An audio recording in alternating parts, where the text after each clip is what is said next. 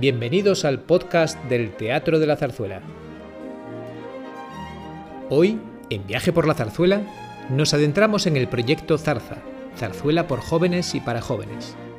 José Luis Fernández, Guillermo Pareja, Silvia Parejo, Nuria Pérez y Natán Segado nos hablan del proyecto y de la producción de Agua, Azucarillos y Aguardiente.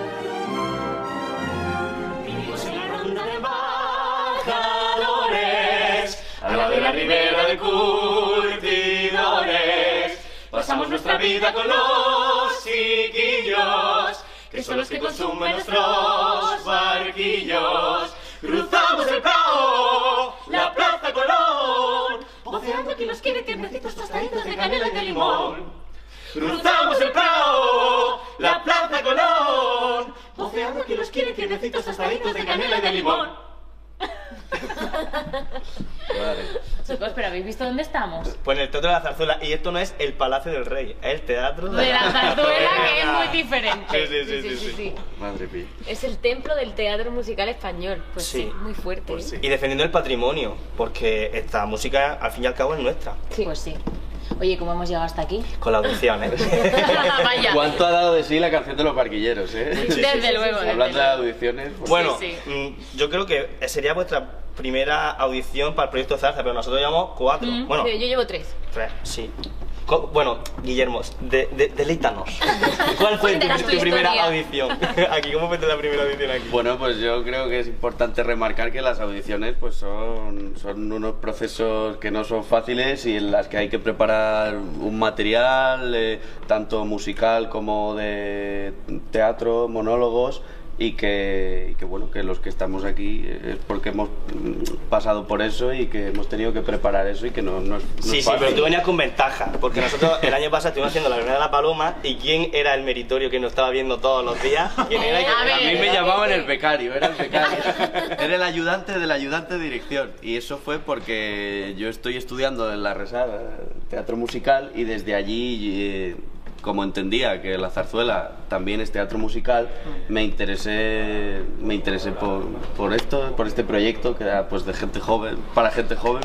Me gustó mucho, además conocía a gente que, que había estado trabajando aquí y, y dije, pues pedí las prácticas, me las dieron y, Pero soy como una película, en plan, llego de becario y al día siguiente estoy aquí sí, ahí, sí. actuando. Además, fuerte, recuerdo decirle a, a Carlos, eh, decirle, el año que viene yo estaré aquí, ya verás. Sí, Sí, Mira, Qué guay. Así que el que la sigue la consigue. Qué ¿Y os guay. acordáis de la primera, de la primera audición? Bueno, bueno, fue, fue horrible, ¿Acordáis fue horrible, fue horrible. Lo pasé muy mal. Porque, bueno, estábamos con, con el de cuerpo, que era Andoni, y claro, las otras audiciones que hemos hecho había baile y todo, pero no había una Es- caña corporal tan exhaustiva. Sí. O sea, yo recuerdo que estuve a puntísimo, a puntísimo de De vomitar. vomitar, El cuadro de la Habana era. Sí, sí, sí, sí, sí. Sí, sí, sí, sí. Guau, guau, guau, guau. Era como un campamento militar para gordos, pero Sí, sí, sí, sí. Es que no muy fuerte.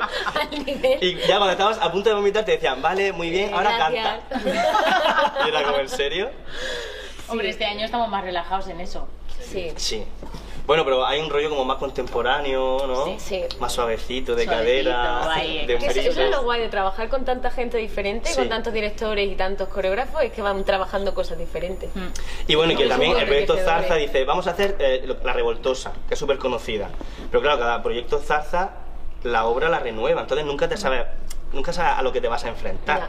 Porque puede ser como lo de la primera de la paloma, que se centraba en la música, más que en la historia. Sí. Entonces, siempre hay que entrar bajo la expectativa del director y que siempre entramos en un grupo de creación, que eso para mí por lo menos como actor es muy enriquecedor. Sí. Claro, porque Guay. vosotros es que al llevar cuatro años ya un poco como que os situáis qué es el proyecto Zarza. Sí. Pero Silvia es que por ejemplo es tu primer año, ¿no? Y tú, o sea, cuando te dijeron a ti vas a hacer Zarza, para ti qué era para ti Zarza. Claro, es que a ver, yo ya venía, yo sabía lo que era el proyecto porque Natán me lo contó. Y entonces él fue realmente quien me animó a presentarme. Yo, yo sí que es verdad que había hecho eh, El Cantor de México aquí en el Teatro La Zarzuela. eh, y entonces había escuchado hablar del proyecto Zarza muchísimo, ¿no? Un proyecto joven, para, para gente joven, hecho por gente joven. Y, y me hacía muchísima ilusión probarlo. Y entonces él me dijo, oye, te tienes que presentar, venga, algún año te tienes que presentar. Digo, sí, sí, claro que sí.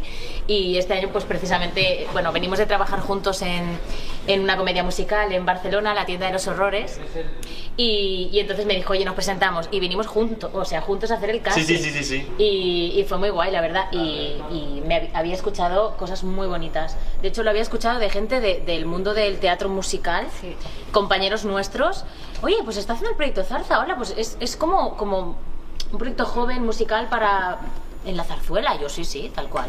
Es que esto pasa también aquí. Y vosotros espera eh, encontraros con el público, porque para mí el- es una de las cosas más bonitas del coloquio. Yo tengo ganas, tengo Sí, ganas. ¿no? no, no sé cómo es, vosotros. Y las ¿qué- qué pasa reacciones. A mí lo que Es más me gusta son las sorpresa. reacciones. Sí, es una sorpresa porque cada día es diferente, no sabes qué es lo que te van a preguntar. Hay preguntas que casi siempre se, se repiten, que Ujú. son... ¿Sois novios? Sí. O porque, Os ¿cómo? ¿eh? ¿Os pensáis Sí, de verdad? ¿En serio? así, Sí, sí, vale, sí, me voy preparando. Pero, pero cada día es una sorpresa y es muy guay también ver cómo la gente joven va reaccionando a cosas que, no sé, cuando yo estaba en el instituto eran cosas que eran un poco más tabúes o que la gente no se atrevía a hablar y que de repente sale un niño y te, te- te dice algo que te, te deja...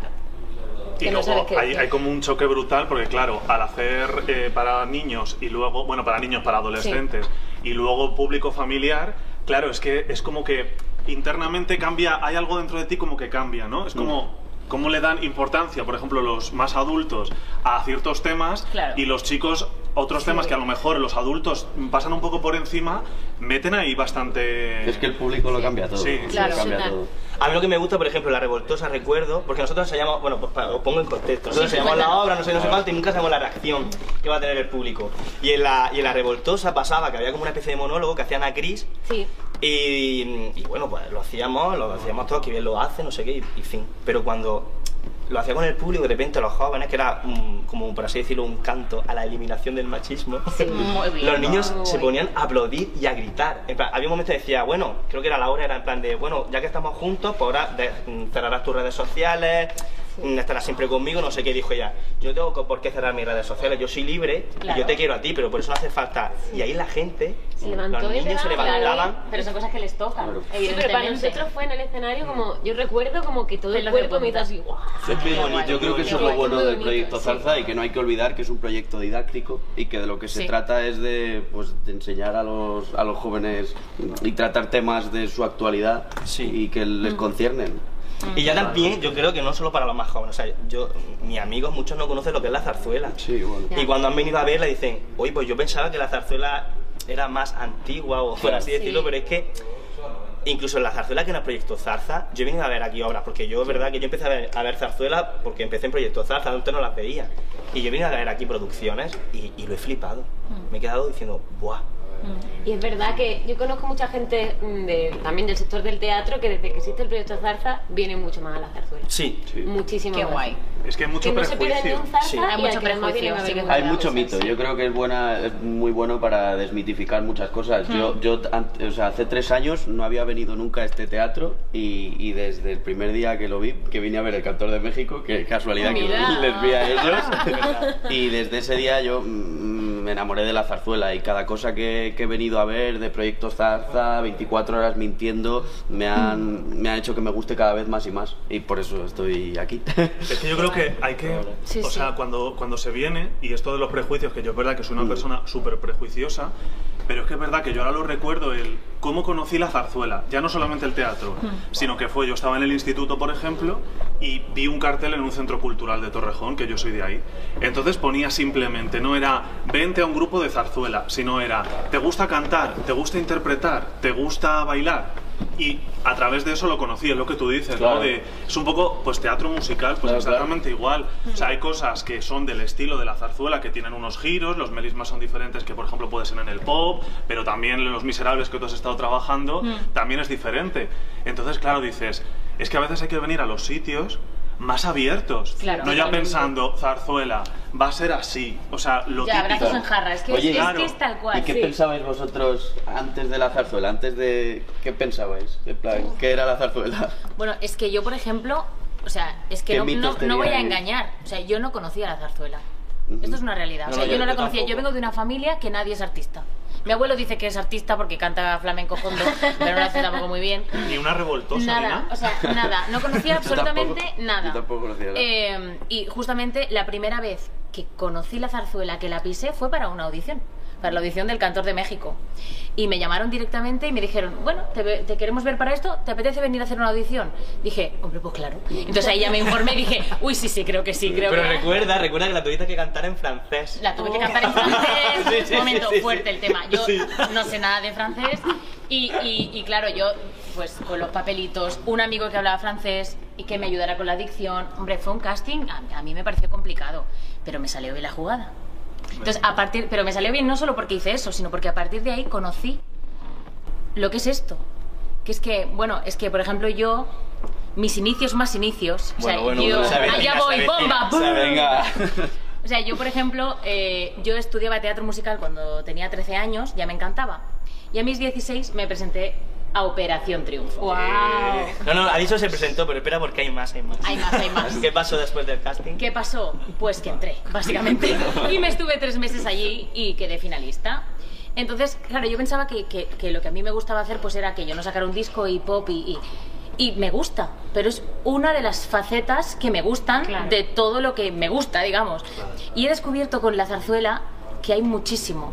Y, y precisamente a mí, me- y supongo que a todos, o sea, es un retazo cantar sin micrófono Eso, porque eso, venimos, a ver un momento, venimos de, de cantar con micrófono en producciones de, de teatro musical mm, típicas de Gran Vía o de Barcelona y tal y, y bueno y esto para mí siempre ha, ha supuesto un, un reto enorme no la proyección. O, o cómo hablas proyectando. Bueno es que no sé yo estoy aprendiendo tantas cosas Pero en parte no sientes una liberación en el sentido, porque a nosotros nos pasó en la tienda de los horrores que la última función hubo un problema técnico horrible. Sí. ¿Y qué pasa? Que aquí sabes que el único instrumento es tu voz y, y va a funcionar. claro. Entonces tienes esa seguridad de que no va a haber ningún problema técnico y luego la dificultad también de estar todo el rato proyectando, cantando y con la... O sea, es que la orquesta que nos acompaña es bestial. La sonoridad No, que se crea también es, increíble. es Es muy muy distinta. Es muy Sí. distinta porque con micros, bueno, yo creo que muchísima gente sale de muchas obras diciendo, uy, pues Sí. el sonido, o, te- o sales con las orejas petadas. sonido, y sin embargo, que- aquí Que ya hay un filtro, la, un música filtro, te, sí. te acuna. Y te que acuna. tienes un contacto directo con el público. O sea, Sí. no hay nada en medio, no te Claro. separa un micrófono, no te separa nada técnico, es simplemente humano a humano. Yo Sí, recuerdo es en, verdad. en 20 que también lo, lo quiero decir porque es que fue el momento en el que yo dije, yo quiero hacer esto. En 24 horas mintiendo a Enrique Viana, que, que- que nos atravesó a todos con, con una nota, con un sol sostenido precioso. Y, y- y- y dije, ¿cómo, ¿cómo la voz humana puede, puede hacer eso? Sin micro, sin nada. Es que de verdad que yo sentí que me atravesaba y dije, yo quiero hacer eso. Quiero hacer eso. Y luego a y mí me- mírate y mira, Lo bueno, yo- zarza que a mí me gusta es que cada uno como que somos de mundos distintos, porque hay Sí. mucha gente que es cantante, que se, ha, que se ha formado en un conservatorio de canto, Sí. lírico. de lírico. Bueno, este año tenemos a Raquel. Sí, Raquel. Raquel del Pino es, o sea, es canta increíble, tiene una técnica y Lara también. Lara, Lara, también. Sí, Lara, Lara. Sarazábal también. Y luego hay otros que venimos, pues por ejemplo, del teatro musical. Mm. Bueno, yo he de decir que hice zarzuela. Eh, cuando entré en la Escuela de Arte Dramático, eh, bueno, en Málaga hay una compañía que es pequeñita, pero que la verdad se mueve bastante. Y bueno, pues para sacarme un dinerillo mientras estudiaba la carrera, y al final estuve allí como cuatro años, haciendo un montón de zarzuela. Entonces he de decir que yo había tenido antes contacto, pero también con otro tipo de zarzuela, que no es... También he de decir que tenía esa imagen de la zarzuela por todo eso que hice esos años. Claro. Claro. Creo que es otra manera de hacer zarzuela más como mi abuela la, con- la concibe. Claro. como- sí. ¿Y cómo, De provincia. ¿y cómo, la- de y cómo lo provincia. notas? Porque a mí me pasa igual que, que a ti. A mí, una de las cosas, lo que decís de cantar sin micro, es verdad que cuando yo empecé me pasó igual. A mí me lanzaron y además era en el periodo en el que había dinero en España. Entonces, claro. eh, Antes de la crisis. Claro, en las agrupaciones, o sea, yo he llegado a cantar la primera vez con una pedazo de orquesta que en mi vida lo he vuelto a hacer, pero en mi vida. Y entonces me sueltan ahí, claro, tú cantas y te dicen, no, No se o- oye". no se oye. Y tú dices. ¿cómo no se va a Sí, me oír? estoy dejando Hombre, es la vida. Y gritas tal. Entonces, al final fue a base de callo de decir, venga, pues me voy a poner al lado de las cuerdas, que pasa mejor la voz que en los metales, No, no. y entonces poco a poco como Sí. que lo vas, pero te acostumbras rápido al Es micro. que no, no hay que olvidar Sí, también te que, que- rápido. Sí. cantar así requiere una preparación, que es que hay una carrera que es de, de- muchísimos años de, can- de canto lírico y que por eso es así, que tiene una historia muy grande. y nosotros, bueno, no somos, en la mayoría no estamos formados en canto lírico y, y el esfuerzo, entre comillas, o la preparación que hemos tenido que tener para poder afrontar esto es, es complicada. Bueno, Es en la segunda complicada. producción, el Duda Africana, estuvimos, tuvimos como dos semanas de formación.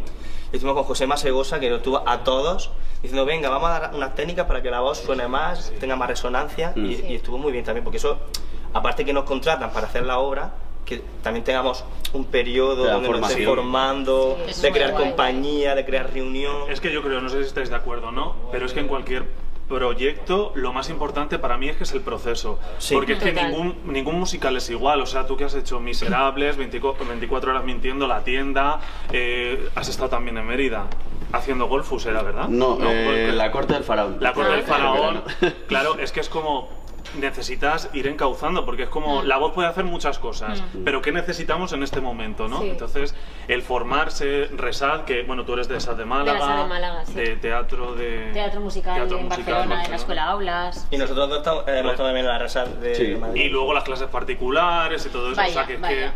Nunca Pero- paramos de aprender, en realidad. Sí. También lo una bonito. cosa referente a lo tuyo, de, de que es cierto que nosotros a lo mejor no tenemos la formación eh, lírica mm, que tiene toda la gente que pasa por aquí, los cantantes líricos, pero sí que es verdad que, que considero que todos tenemos como una manera de proyectar muy característica precisamente del teatro musical, que es quizá un belt o una voz mixta, que si tú la sabes... eh, bueno, sí, y, y la Sí. pones en un lugar como muy concreto, le puedes dar un cuerpo que proyecta muchísimo. Sí, ¿no? además Al menos también yo- depende, yo- depende de la persona, ¿eh? También el tema de la proyección ya no solo de- creo que dependa de la técnica, sino que hay, hay gente que de manera natural tiene una voz que proyecta muchísimo Claro, pero me quiero que otra. referir que no únicamente eh, una voz lírica No, no, traspasa, claro. sino que, Claro. que hay muchas otras, que no, no simplemente es eso, sino hecho, que nosotros lo 24 hacemos de otra manera, pero también lo hacemos. En 24 horas mintiendo había una, una cantadora, ¿no? También. Sí. Y, y sonaba igual o más fuerte que, que lo Sí, que lo sí, No, otros. yo también no. creo que, que todo evoluciona. O sea, cuando Sí. empezó el Teatro de la Zarzuela fue hace muchísimo tiempo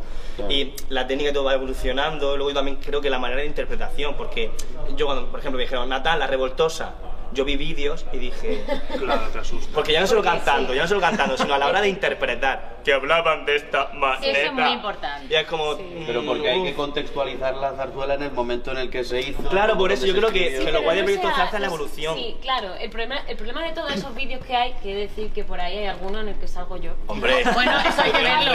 Es verdad, así es, también, verdad. Bueno, con pero los es porque, brazos porque, así, habla- porque así porque- hablaban antes. No, porque me decían, tiene que hacerlo así. Y el vestuario del chino, que eso Sí, está y el también. Vestuario y los mantoncillos esos del Claro. chino que venden ahí de verano en la así con tres florecillas.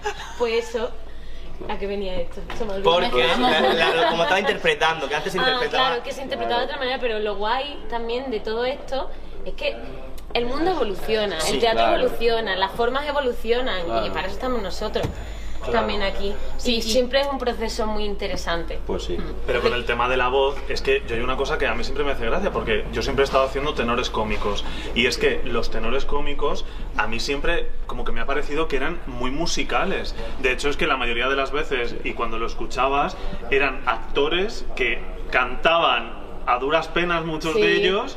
Y entonces lo hacían un estilo muy musicalero. O luego hay zarzuelas que a mí me parecen ya como muy musicales. El manojo de Rosa, por ejemplo, es como el si tú sales a Rosales, es que es Sí. como muy, muy musicalero. Sí. Sí que es cierto que lo que lo que yo en especial agradezco es que todos los compañeros que están en escena en el proyecto Zarza, al menos este año, que es mi primer año, todos somos actores. Sí. Y yo eso te- os lo juro que lo agradezco muchísimo porque, porque cuando vengo a ver teatro, aunque sea musical, es teatro. Entonces hay que comunicar. Y, y, bueno, pues nosotros yo creo que lo, que lo hacemos y lo conseguimos. Y para mí es una cosa primordial. Y, Y luego las tramas, por ejemplo, de las zarzuelas, ¿no? Que muchas veces decimos, es que son temas antiguos, la revoltosa, No. pero que con José Luis Arellano universales. explicaba que son temas universales, el amor, Y atemporales, los celos, claro. son cosas que, que siempre, que siempre van a Sí. estar dentro de nosotros. Y luego que son temas que, que han vivido nuestros abuelos, nuestros bisabuelos, que quiera o no.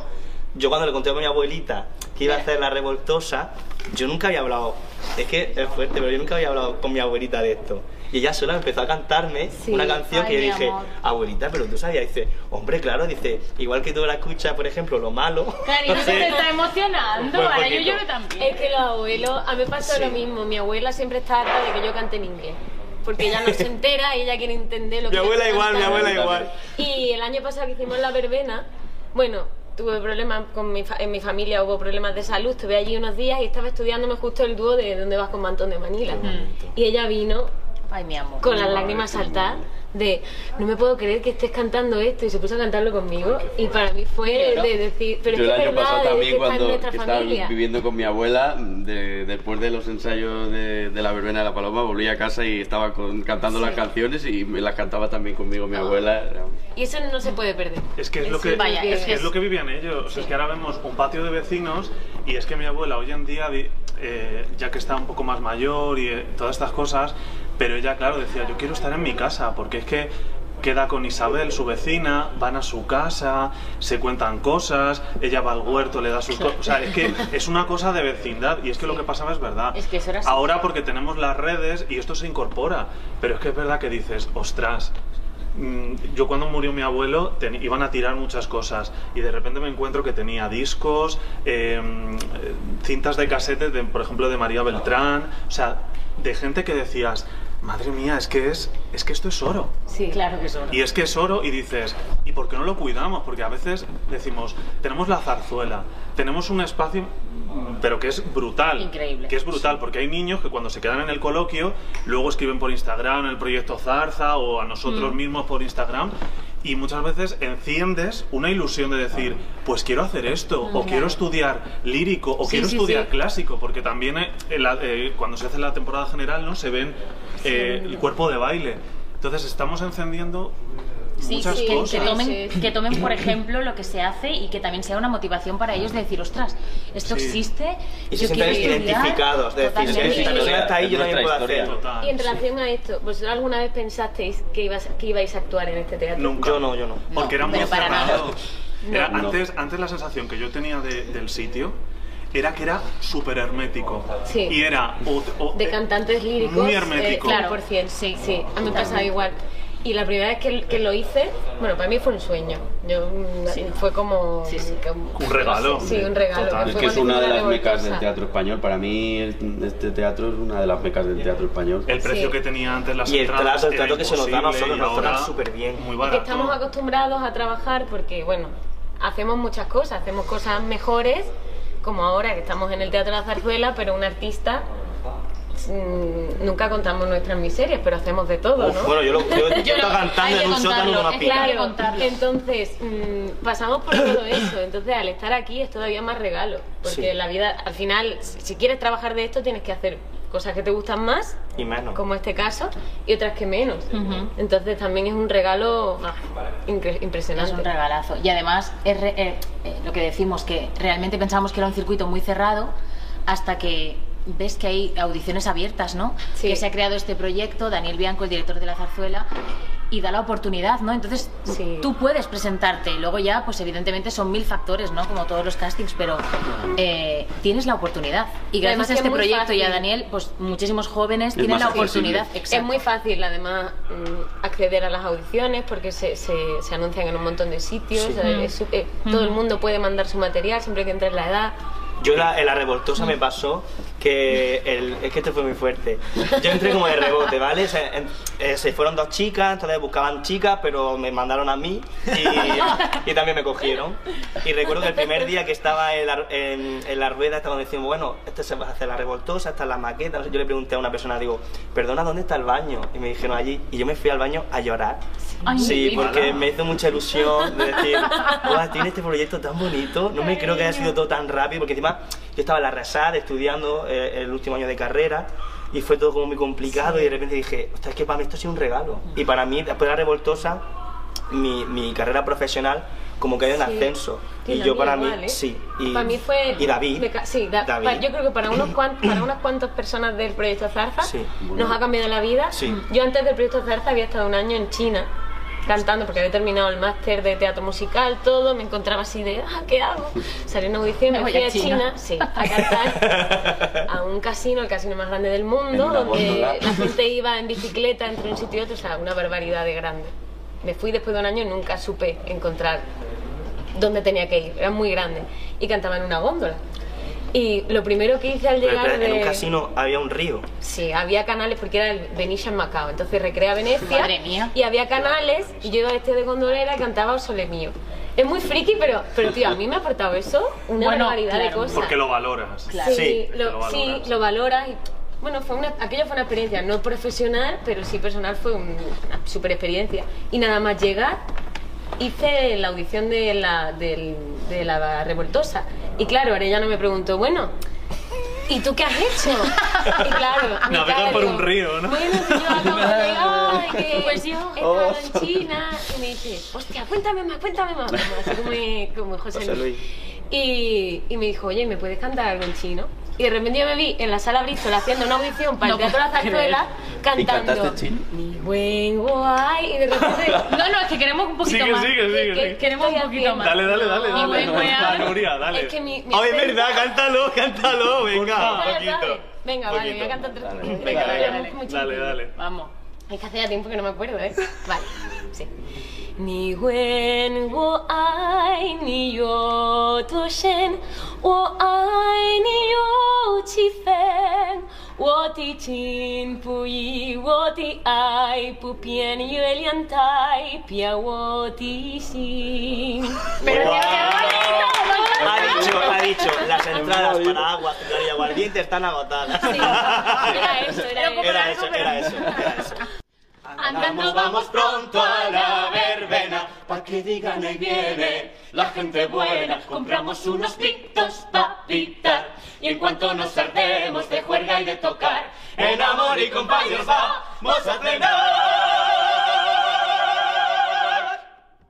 Oye, queda bien, eh, queda bien.